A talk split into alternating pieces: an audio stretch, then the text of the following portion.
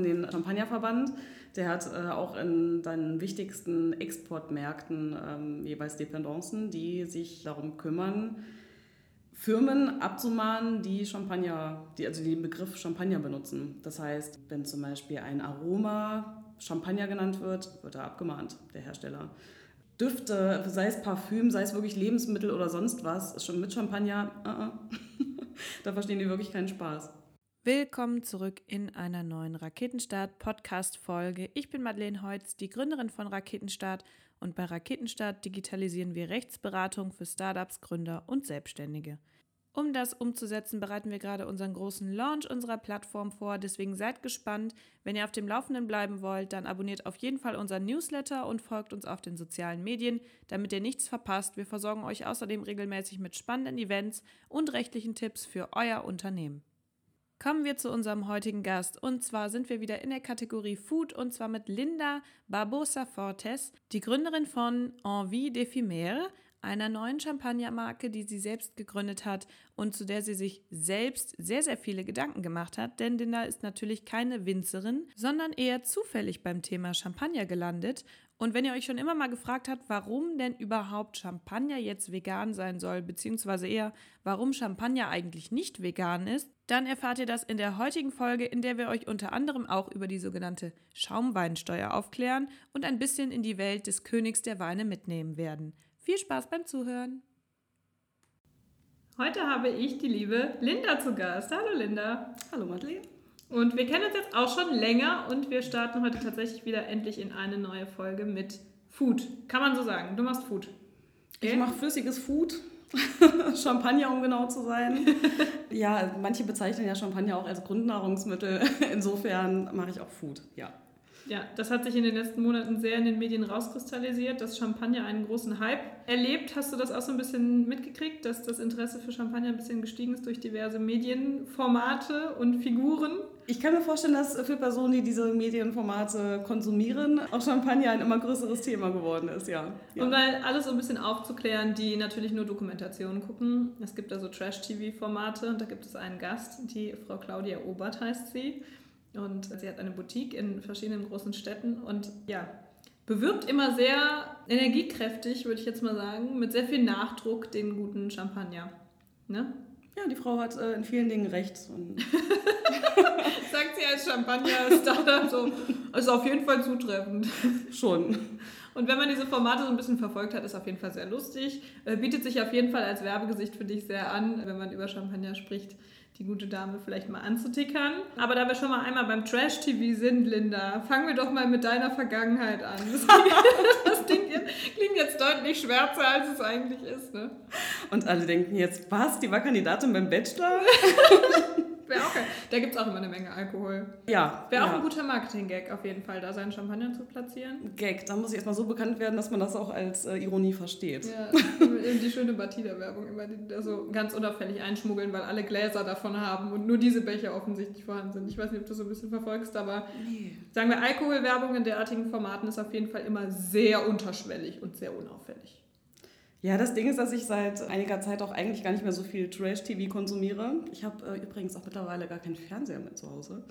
Früher war das anders, da habe ich in den Medien gearbeitet als äh, Künstlermanagerin, überwiegend Moderatorin, aber ein paar TV-Sternchen, nenne ich sie mal, waren auch mit dabei.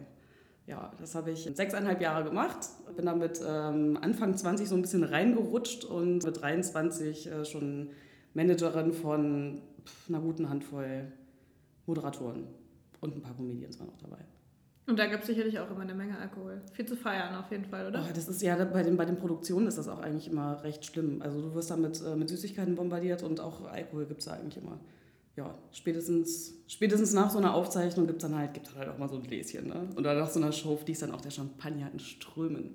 so ein bisschen Nähkästchen. Ist das auch der Grund, wie du dann bei Champagner gelandet bist? Oder wie kommt man darauf als junges Mädel? Klar, Künstlermanagement, da würde es ja eigentlich schon naheliegen, aber ist das auch so der Grund, dass du da gelandet bist, weil du dir gedacht hast, boah, hier fließt immer so viel, das ist ein Business Case auf jeden Fall.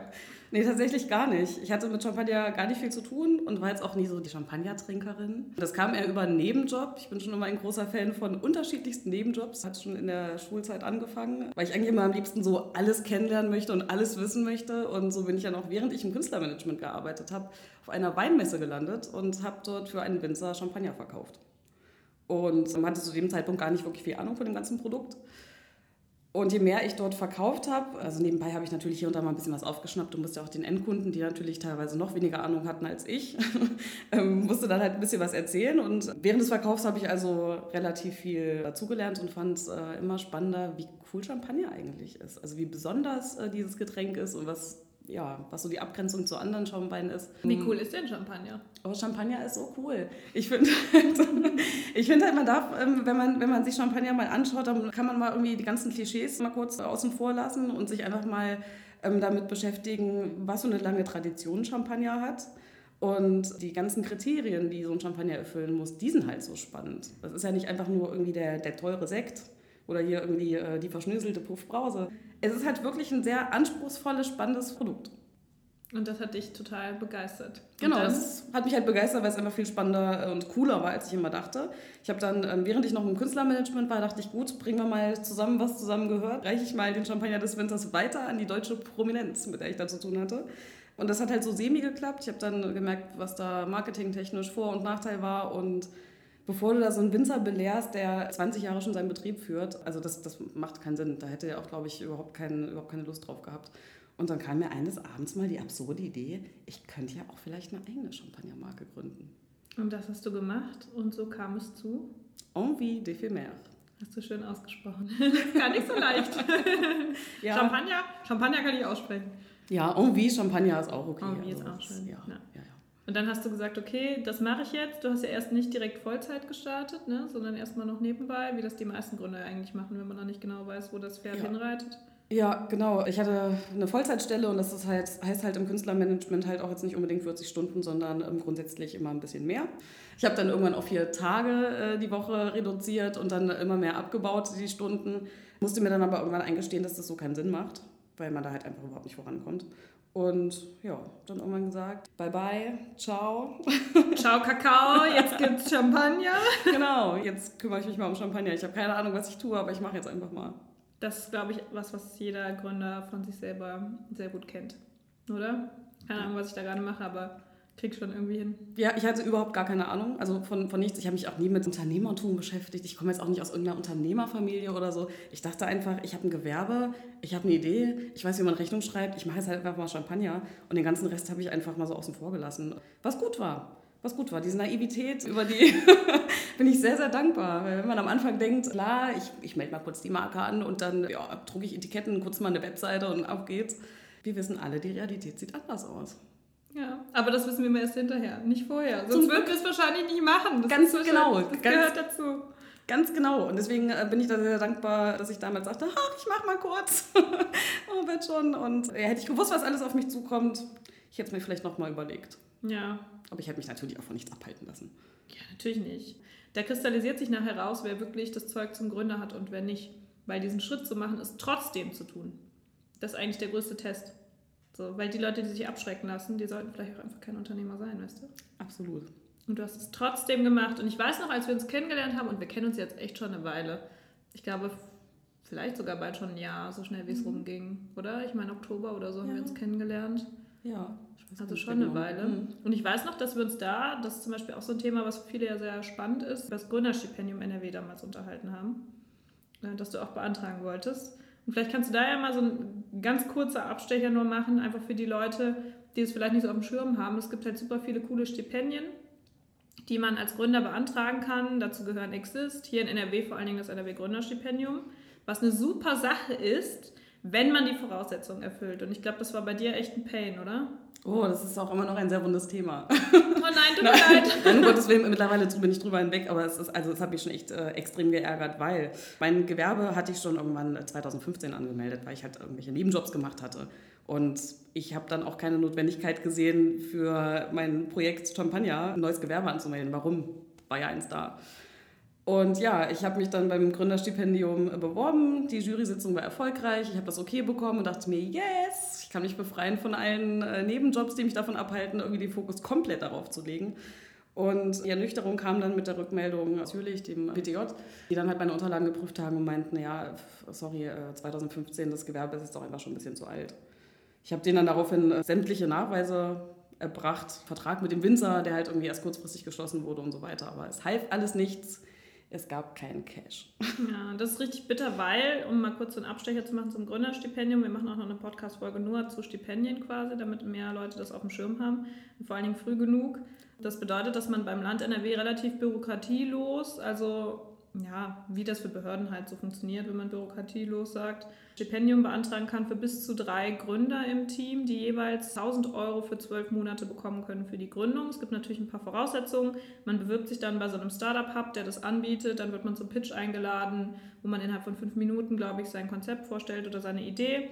Man reicht vorher so ein, ich glaube, sieben- oder achtseitiges Ideenpapier, meine ich, ein. Auf jeden Fall auch nicht so viel. Und äh, wenn man dann quasi die Empfehlung von dem Startup Hub hat, dann kann man das beim Forschungszentrum Jülich einreichen und bekommt dann halt für zwölf Monate Unterstützung. Aber die Voraussetzung ist, das Gewerbe oder das Unternehmen darf nicht älter als ein Jahr sein, glaube ich. Und da gibt es noch so ein paar Kleinigkeiten, die man natürlich beachten muss, weswegen sich das ausschließt. Ich glaube, nach sechs Monaten muss man auch spätestens gegründet haben, damit man das Geld noch weiter beziehen kann. Und vor allen Dingen, was halt richtig geil ist, das muss man nicht zurückzahlen. Das ist halt wirklich eine Förderung, die man bekommt, um zu gründen, um so ein bisschen unterstützt zu werden. Ich meine, von 1000 Euro kannst du keine großen Sprünge machen, aber haben oder nicht haben, gell? Du, das hält dir zumindest mal den einen oder anderen Nebenjob von der Backe. Absolut, ja. ja. Deswegen ist das eigentlich echt eine coole Sache, wenn man das bekommt. Und deswegen informiert euch auf jeden Fall rechtzeitig darüber, ob das für euch passen könnte oder nicht. Aber, wie wir ja schon festgestellt haben, Linda hält nichts ab vom Champagner. Nein, das wird durchgezogen. Ja, und das wird begossen vor allen Dingen, wenn es dann gut läuft. Einiges zu begießen hattest du ja jetzt in letzter Zeit, denn Du hast den Peter Award abgestaubt. Magst du dazu mal was erzählen? Liebend gerne. Der, ähm, genau, es gibt den Vegan Food Award, der wird von der Tierrechtsorganisation Peter verliehen. Und ja, ich wurde ausgezeichnet, also nicht ich, Envie de Femer wurde ausgezeichnet als bester veganer Champagner. Jetzt das stellt sich mir folgende Frage. Was macht denn Champagner vegan. Und das ist was, das fragen sich wahrscheinlich viele, oder? Warum ist denn Champagner nicht vegan? Ich kriege das immer so ein bisschen mit. Boah, jetzt schreiben die überall drauf, das ist vegan. Das ist doch bestimmt auch die Reaktion, die du so kriegst, oder? Total viel. Auf Messen. Leute laufen an meinem Stand vorbei und so, pff, veganer Champagner, also das ist mir auch zu doof langsam. Ja, die wissen das halt nicht, dass es da Unterschiede gibt und äh, belächeln das eben von vornherein direkt. Bilde uns. Ich bilde euch sehr gerne. sehr gerne. Ja, das, was die meisten Leute nicht wissen, ist, dass der äh, meiste Champagner nicht vegan ist. Das gilt übrigens auch für Wein. Natürlich sind die Trauben vegan, ist klar. Die Klärung macht äh, im Endeffekt den Unterschied. Das ist der Prozess, in dem der trübe Wein, der trübe Grundwein gefiltert wird und dadurch dann im Endeffekt der klare Wein entsteht. Das passiert, indem man in der Regel Eiweiß verwendet. Es gibt auch ein Produkt aus Fisch oder Gelatine wird auch manchmal verwendet.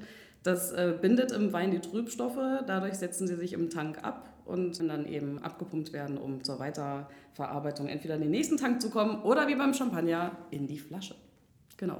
Bei mir wird Mineralerde verwendet und äh, Zellulose. Es gibt auch äh, Protein aus Erbsen zum Beispiel. Also es gibt auf jeden Fall ganz viele vegane Alternativen und wie wir alle wissen, ist das für viele Leute wirklich sehr, sehr wichtig.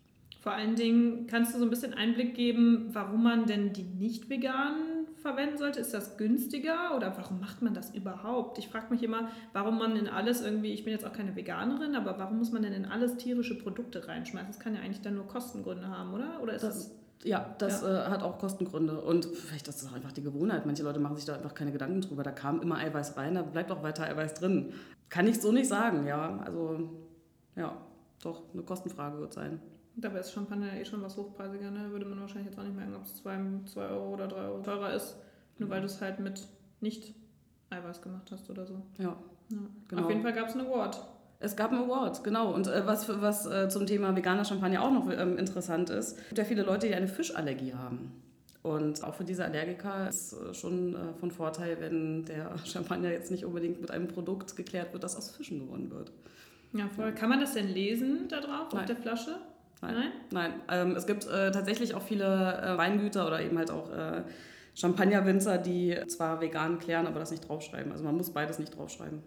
Okay, dann weißt du ja gar nicht, ob du nachher einen Allergieschock kriegst oder nicht, oder? Im Zweifel muss man sich tatsächlich beim äh, herstellenden Betrieb erkundigen. Verrückt. Ja. Stell dir mal vor, du trinkst so einen Champagner und dann nachher erstickst du fast oder so, weil du allergische Reaktionen kriegst. Ja. Weil auf vielen Sachen steht ja quasi drauf, kann Spuren von Nüssen oder so enthalten. Ich glaube, das sind ja auch immer so Allergiker-Hinweise, meine ich. Aber kann Spuren von Fischen aufweisen, ist auch irgendwie weird, wenn du so einen Champagner kaufst oder so. Ja, aber ich meine, die Tatsache ist auch weird. Insofern ist es auch völlig okay, wenn man das da draufschreibt. Ich bin erst darauf gekommen, als mir eine Frau auf einer Weinmesse äh, erzählt hat, dass sie eine Fischallergie hat. Und die war total erschüttert, dass in dem Klärungsprozess manchmal eben auch äh, Fischblase, so nennt sich das Ganze, verwendet wird. Und sie so, jetzt, jetzt habe ich auch zum ersten Mal verstanden, äh, warum ich manche Weine vertrage und manche nicht. Ja, das ist verrückt. Ja. Jetzt wissen wir, warum Champagner vegan sein kann. Ja. Yeah. Okay. Aber Champagner bringt ja noch einige andere Probleme mit. Vielleicht gehen wir noch mal kurz da rein, wo du jetzt quasi gerade stehst, denn Corona hat ja überall zugeschlagen und mit dir habe ich mich sehr viel darüber unterhalten, denn Corona hat dich endlich mal gezwungen, online aktiv zu werden. du hast ja vorher immer sehr, sehr viele Messen gemacht, hast du auch gesagt, und da quasi an äh, Winzerstand etc. verkauft. Das hat aber dein Geschäftsmodell ja doch schon so ein bisschen jetzt mal angetrieben in eine andere Richtung, gell? Ja, das ist äh, längst überfällig gewesen und ich bin auch sehr dankbar darüber, einfach mal genügend Zeit gehabt zu haben, ein paar Dinge zu überdenken. Ja, auch dieses Jahr lag eigentlich der Fokus auf Messen und Events. Hat jetzt nicht so, hat jetzt nicht so wirklich. That went äh, well. genau, so saß ich dann zu Hause und mich mal mit dem Online-Marketing beschäftigt und war fasziniert, was für, was für Möglichkeiten es da gibt. Und habe mich irgendwie gefühlt wie so eine Rentnerin, die dann einfach mal das Internet für sich entdeckt. Ja, total spannend. Genau, jetzt äh, habe ich mal angefangen, so also ein bisschen die ersten Dinge in Bewegung zu setzen und bin sehr gespannt, wie das Ganze sich entwickelt.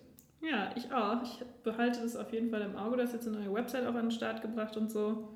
Also sehr, sehr spannend. Jetzt kannst du ja richtig durchstarten. Ja, SEO, mhm. Google Ads, boah, es geht oh richtig ab. Und du sitzt hier mit uns im Accelerator Mokandala jetzt. Ja. Herzlichen Glückwunsch dazu. War auf jeden Fall ein guter Monat für dich, oder? Auf jeden Fall. Äh, also ich weiß auch nicht. Äh, die letzten Monate waren ganz gut. Ich meine, Corona ist natürlich jetzt an sich erstmal kein gutes Thema, aber es gibt ja, es soll ja auch Leute geben, die von dem Ganzen profitieren. Und ich muss ehrlich sagen, ich gehöre dazu. Ja, sei dir absolut gegönnt. Ganz ehrlich, es gibt genug Gründer, die äh, in vielen Stellen irgendwie leiden und, und da muss auch mal irgendwie was Gutes passieren. Und einfach hast du es ja nicht, denn einfach mal Champagner machen, so mal kurz, geht halt nicht. Haben wir gerade schon drüber gesprochen.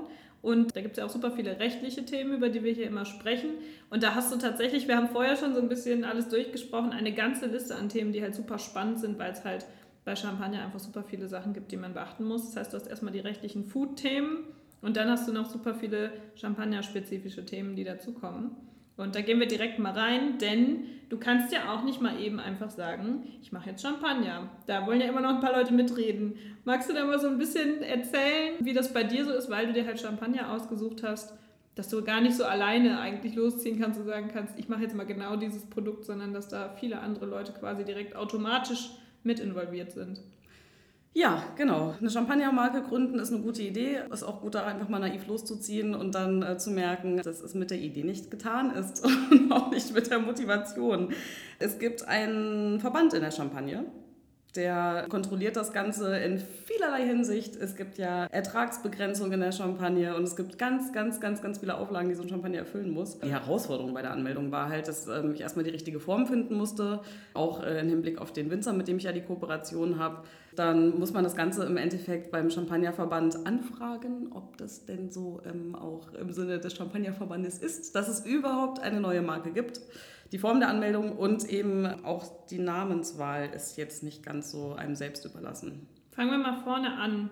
Warum gibt es denn überhaupt einen Champagnerverband? Der Champagner ist eine geschützte Ursprungsbezeichnung. Das bedeutet, dass sich nicht einfach jeder Champagner nennen darf. Ihr werdet niemals einen Champagner aus Deutschland finden. Und wenn doch, meldet es bitte dem Verband. Weil es eine Region ist, ne? Genau, es ist eine Region. Die geschützte Ursprungsbezeichnung, in diesem Fall im Hinblick auf Champagner, bedeutet, dass der Champagner aus einem bestimmten Gebiet, aus einem genau definierten Gebiet stammen muss. Es ist nur eine bestimmte Anzahl an Reben zugelassen, also üblicherweise sind es drei. Äh, Pinot Noir, Meunier und Chardonnay. Es gibt auch noch ältere Reben, die da auch noch äh, angebaut werden dürfen, aber die machen, glaube ich, nur irgendwie 3% der gesamten Anbaufläche aus.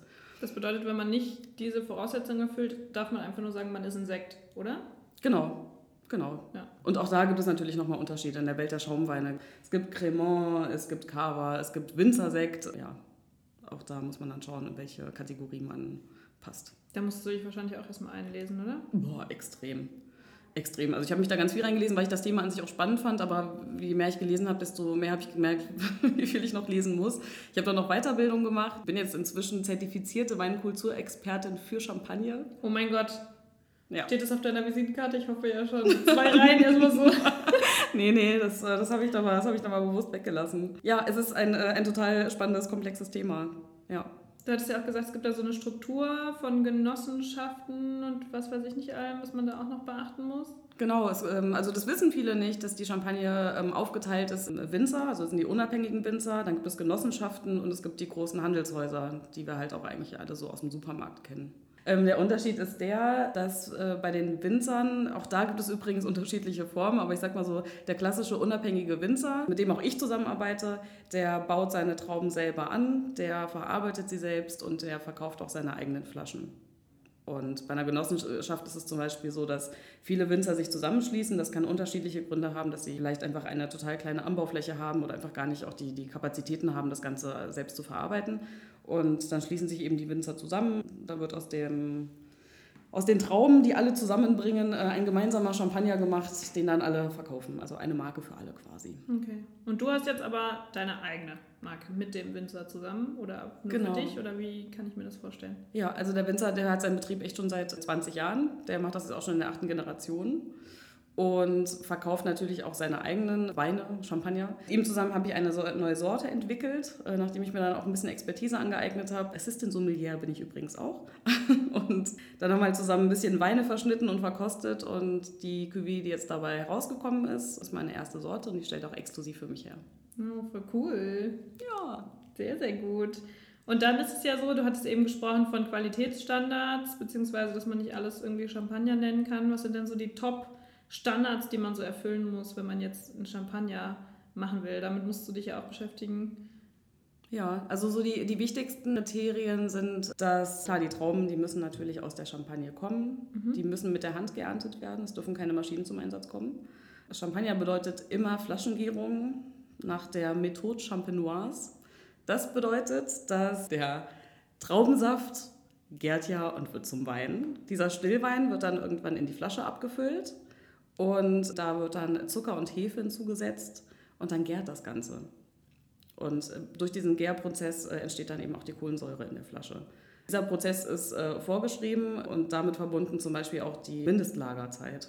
Das sind insgesamt 18 Monate vom Tank bis zum Degorgieren, wo dann quasi der Champagner, die, äh, die, die Hefe wieder aus dem Champagner rausgeholt wird. Ich hoffe, das ist jetzt gerade nicht zu kompliziert. Nö, gar nicht. Ich finde super spannend. Da habe ich mir noch nie Gedanken drüber gemacht. Ich glaube, dass viele Leute nicht darüber nachdenken, wie kommt eigentlich die Kohlensäure in den Champagner rein. Ja, das ist, und, und allein, allein das hat mich irgendwie am Champagner total fasziniert. Das ist so ein cooler, spannender Prozess, wie dann zum Schluss diese Hefe durch das Rütteln ähm, sich am, am Flaschenhals sammelt und dann wird das Ganze vereist und dann fliegt das da aus der Flasche raus. Das ist so cool. Ich frage mich immer, wer, also wer sich sowas ausgedacht hat. Also manche Leute behaupten, dass es Dom Perignon war. Es gibt da so ein paar, meiner Meinung nach, Marketing-Legenden. Mhm. Ähm, aber das ist einfach so dahingestellt, man streitet sich so ein bisschen darüber. Die Engländer äh, behaupten zwischendurch auch, dass sie da irgendwas mit zu tun hatten. Ist auch egal, es ist wunderschön.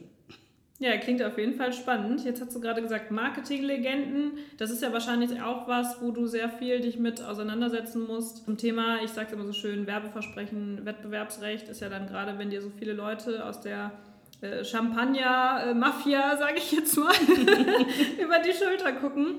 Da muss man ja auch super aufpassen wahrscheinlich, wie man seine Marke bewirbt dann, oder? Oder wie man sein Produkt bewirbt, dass man da immer mit denen d'accord geht. Ja, also ich würde ja grundsätzlich einfach auch mal von dieser direkt vergleichenden Werbung absehen. Das bringt ja eigentlich nur Probleme. Und du hattest eben zum Beispiel gesagt, dass du nicht mehr, also sogar beim Namen irgendwie aufpassen musstest, dass das alles den Standards von denen auch entspricht und dass man sehr, sehr viel abstimmen muss. Ja. Ähm, wenn jetzt zum Beispiel damit werben würdest, der geilste Champagner ever, würden es die Leute auch nicht so cool finden. Das ist ja ich grundsätzlich was, wo Startups aufpassen sollten. So Werbeversprechen und so immer ein bisschen sensibel dafür sein, gerade wenn man irgendwie vergleicht oder so. Das kann immer wettbewerbsrechtlich äh, schwierig werden. Ja, ich, äh, auf Messen zum Beispiel auch oder allgemein bin ich irgendwie der Meinung, dass, äh, dass so ein Champagner immer gut für den Kreislauf ist. Aber ich würde mich auch eher so ein bisschen zurückhalten, das irgendwann mal auf die Flasche zu schreiben. Und Champagner belebt macht, auf jeden Fall. belebt, genau, und macht auch einfach schön, weil wer glücklich ähm, und belebt ist, der, der, der strahlt das auch aus. Und ja. Don't do it, don't do it. also schreibt es zumindest nicht drauf. Da, das kann ich euch auch nicht empfehlen. Nee, wahrscheinlich besser nicht. Wir hatten eben auch noch das Thema angesprochen zum Thema äh, Nachhaltigkeit, denn du hast ja diesen Award abgeräumt und du beschäftigst dich ja auch sehr viel mit Nachhaltigkeit.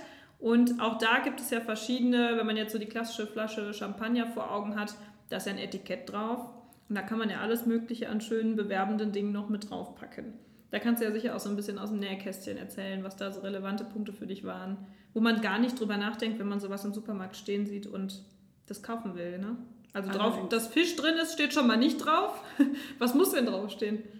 Da muss so einiges draufstehen. Und auch da, das war auch so, auch so eine Sache. Ich dachte, hier, komm, hier, Designer, mach mal. Wir stimmen mal kurz irgendwie dieses äh, Etikett ab. Und dann musste das Ganze noch quasi zur Freigabe zum Champagnerverband und dann ging es richtig los. Champagner darf nur alleine in einer Zeite stehen, in einer bestimmten Mindestgröße.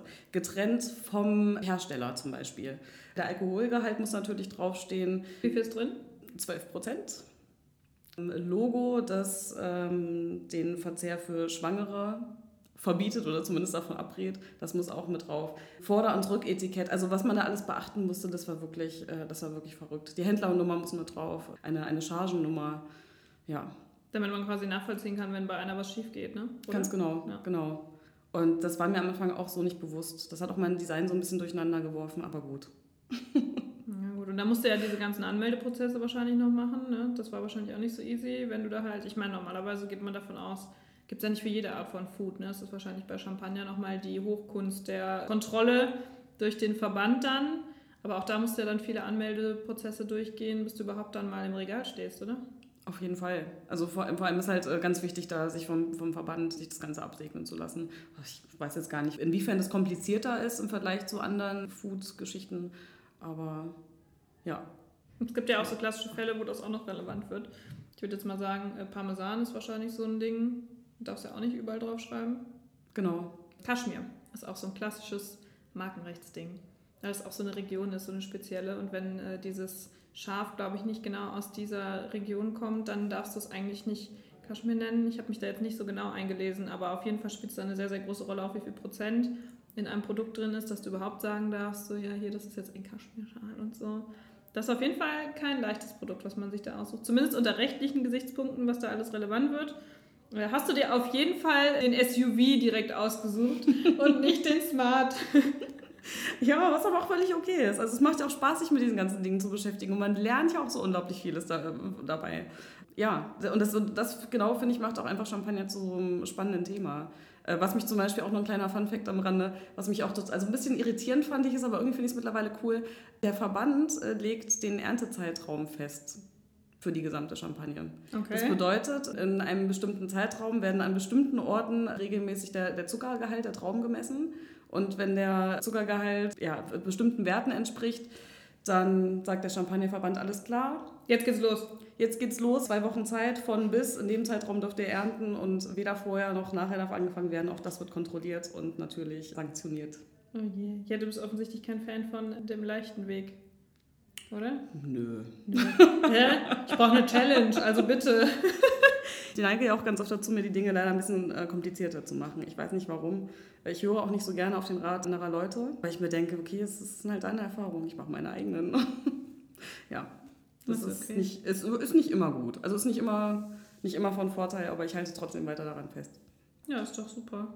Was ich bei dir auf jeden Fall noch spannend finde, ist, dass Champagner ja eigentlich so ein Produkt ist, wo du sagen würdest, von der Zielgruppe her, jetzt mal ein bisschen in die Business-Perspektive, das ist ja schon ein Luxusprodukt. Aber wenn ich dich kenne und wenn ich dich sehe, würde ich jetzt nicht unbedingt sagen, da hätte ich jetzt erwartet, dass die Linda Champagner macht, das sieht man sofort.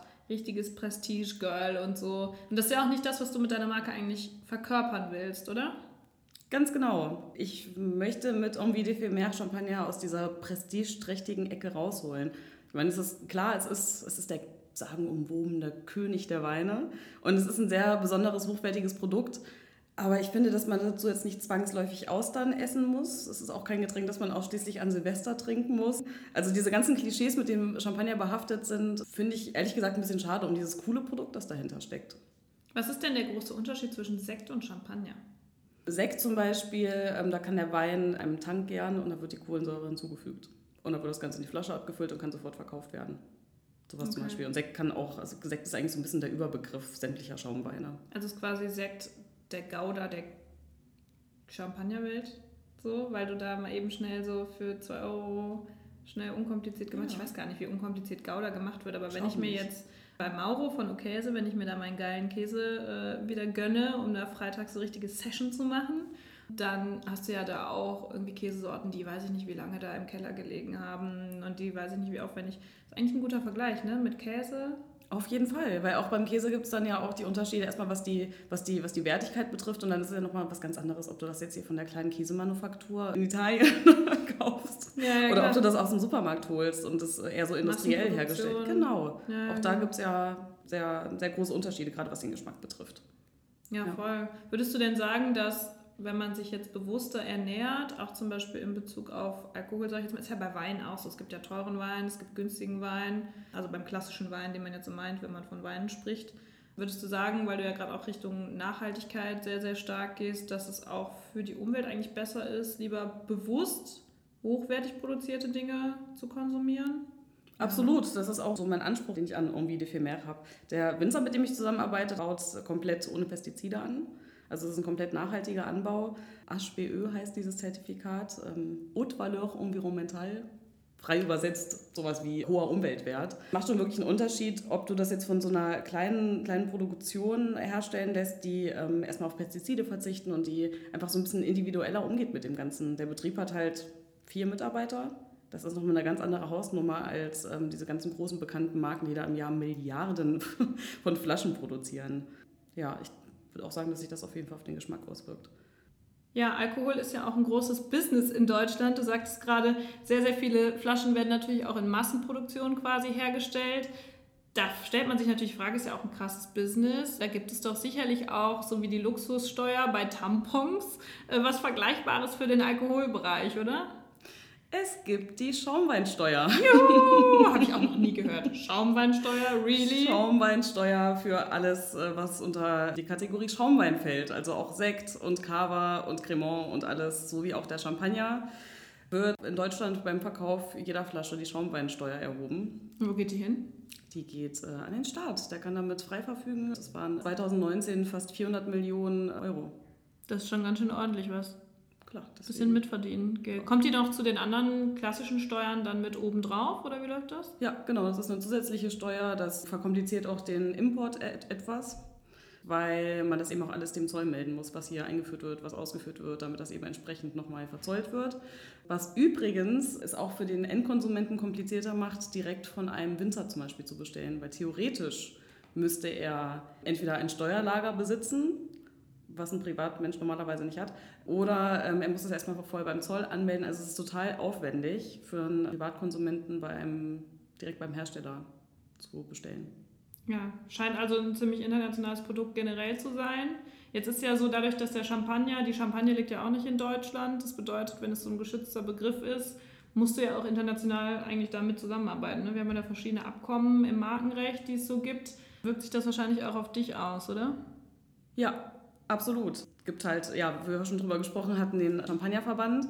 Der hat äh, auch in seinen wichtigsten Exportmärkten ähm, jeweils Dependancen, die sich darum kümmern, Firmen abzumahnen, die Champagner, die also den Begriff Champagner benutzen. Das heißt, wenn zum Beispiel ein Aroma Champagner genannt wird, wird er abgemahnt, der Hersteller. Düfte, sei es Parfüm, sei es wirklich Lebensmittel oder sonst was, schon mit Champagner, uh -uh. da verstehen die wirklich keinen Spaß. Ist ja eigentlich ganz spannend, ne? weil normalerweise würde man ja so sagen, das Markenrecht funktioniert so, jemand meldet eine Marke an, das ist geschützt und dann darfst du es nicht verwenden. Und bei Champagner ist es ja so, du darfst es ja schon verwenden, wenn du mit denen sprichst und dich an deren Vorgaben hältst. Dann darfst du das verwenden, aber auch nur wirklich für die Schaumweinerzeugung und den Vertrieb. Also wenn du jetzt auf die Idee kommst, Champagnerbonbons zu machen und es beim äh, Verband anfragst, ich glaube nicht, dass die das wollen, weil ja. ähm, die natürlich diese Begrifflichkeit wirklich rein allein für diesen hochwertigen Schaumwein wirklich festhalten wollen. Ja, ja, ich meine Begrifflichkeit, jetzt sind wir auch noch mal, kommen wir nochmal auf dein Produkt genau zu sprechen. Du möchtest ja mit deiner Begrifflichkeit und mit Envie auch eine gewisse Marke aufbauen. Ist ja auch nicht mal eben so easy gemacht. Ne? Es ist ja eine ganze Markenpersönlichkeit, die man da auch als Gründer erstmal entwickeln und schaffen muss. Du hast jetzt sehr viel gesagt, was du nicht möchtest, gerade so mit dem Prestigegehalt, der eigentlich damit verbunden wird. Was möchtest du denn mit deiner Marke? Ja, der Name bedeutet ja frei übersetzt Lebendigkeit der Vergänglichkeit. Also wie lebendig und ephemer bedeutet vergänglich. Und genau das möchte ich auch so ein bisschen transportieren, dass eigentlich jeder Moment wirklich einzigartig und vergänglich ist. Und das, damit möchte ich nicht sagen, dass man, dass man sich den ganzen Tag volllaufen lassen sollte. Oh Mann, oh. jeden Moment so, oh, dieser Moment ist sehr einzigartig, lass uns anstoßen. So funktioniert das Ganze natürlich nicht. Aber ich möchte, dass man sich einfach die besonderen Momente schafft und dass man auch den kleinen Momenten etwas mehr Aufmerksamkeit schenkt und nicht auf Silvester wartet, bis man sich da eine Flasche öffnet, sondern es ist irgendwie, es ist Freitagabend, du sitzt da mit deiner besten Freundin und es ist doch einfach ein Moment, der unter Umständen viel, viel gehaltvoller und schöner ist als so ein, als irgendeine so Aftershow-Party auf irgendeinem. So und wir wissen doch alle, gerade Silvester ist so ein Ding, je mehr man quasi an Erwartungen daran stellt, desto weniger geil wird es doch eigentlich, oder? Ja, genau. Genau. Und wenn du dich mit deiner Freundin zusammensetzt oder wenn, es auch einfach der Sonntagnachmittag ist, in dem du irgendwie denkst, das ist jetzt mein Moment der Woche. Ich sitze hier einfach im, im, Bett mit einem Buch und mein Hund liegt neben mir, geil. So, dann krön doch einfach mal deinen Moment und mach dir einfach mal eine Flasche auf. Warte doch nicht auf den besonderen Moment, sondern mach einfach deinen kleinen schönen Moment zu was Besonderem. Das Leben einfach mal zelebrieren. Genau, genau. Und klar ist auch ein Champagner nichts für jeden Tag und für einfach mal kurz, ähm, aber kann man halt auch mal machen. Wieso, wieso? Kann man mal machen. Kann man mal machen, klar. Und wenn man dann noch weiß, was ein Champagner eigentlich ist, was ein Champagner ausmacht und wie besonders das ist, dann trinkt man den noch ganz anders und das ist, ja. Einfach nochmal bewusst werden, mhm. wie toll eigentlich manche kleinen Dinge auch sein können. Ja. Zum Beispiel das Gründerdasein. Das Gründerdasein ist großartig. Nicht immer. Meistens macht es viel Spaß.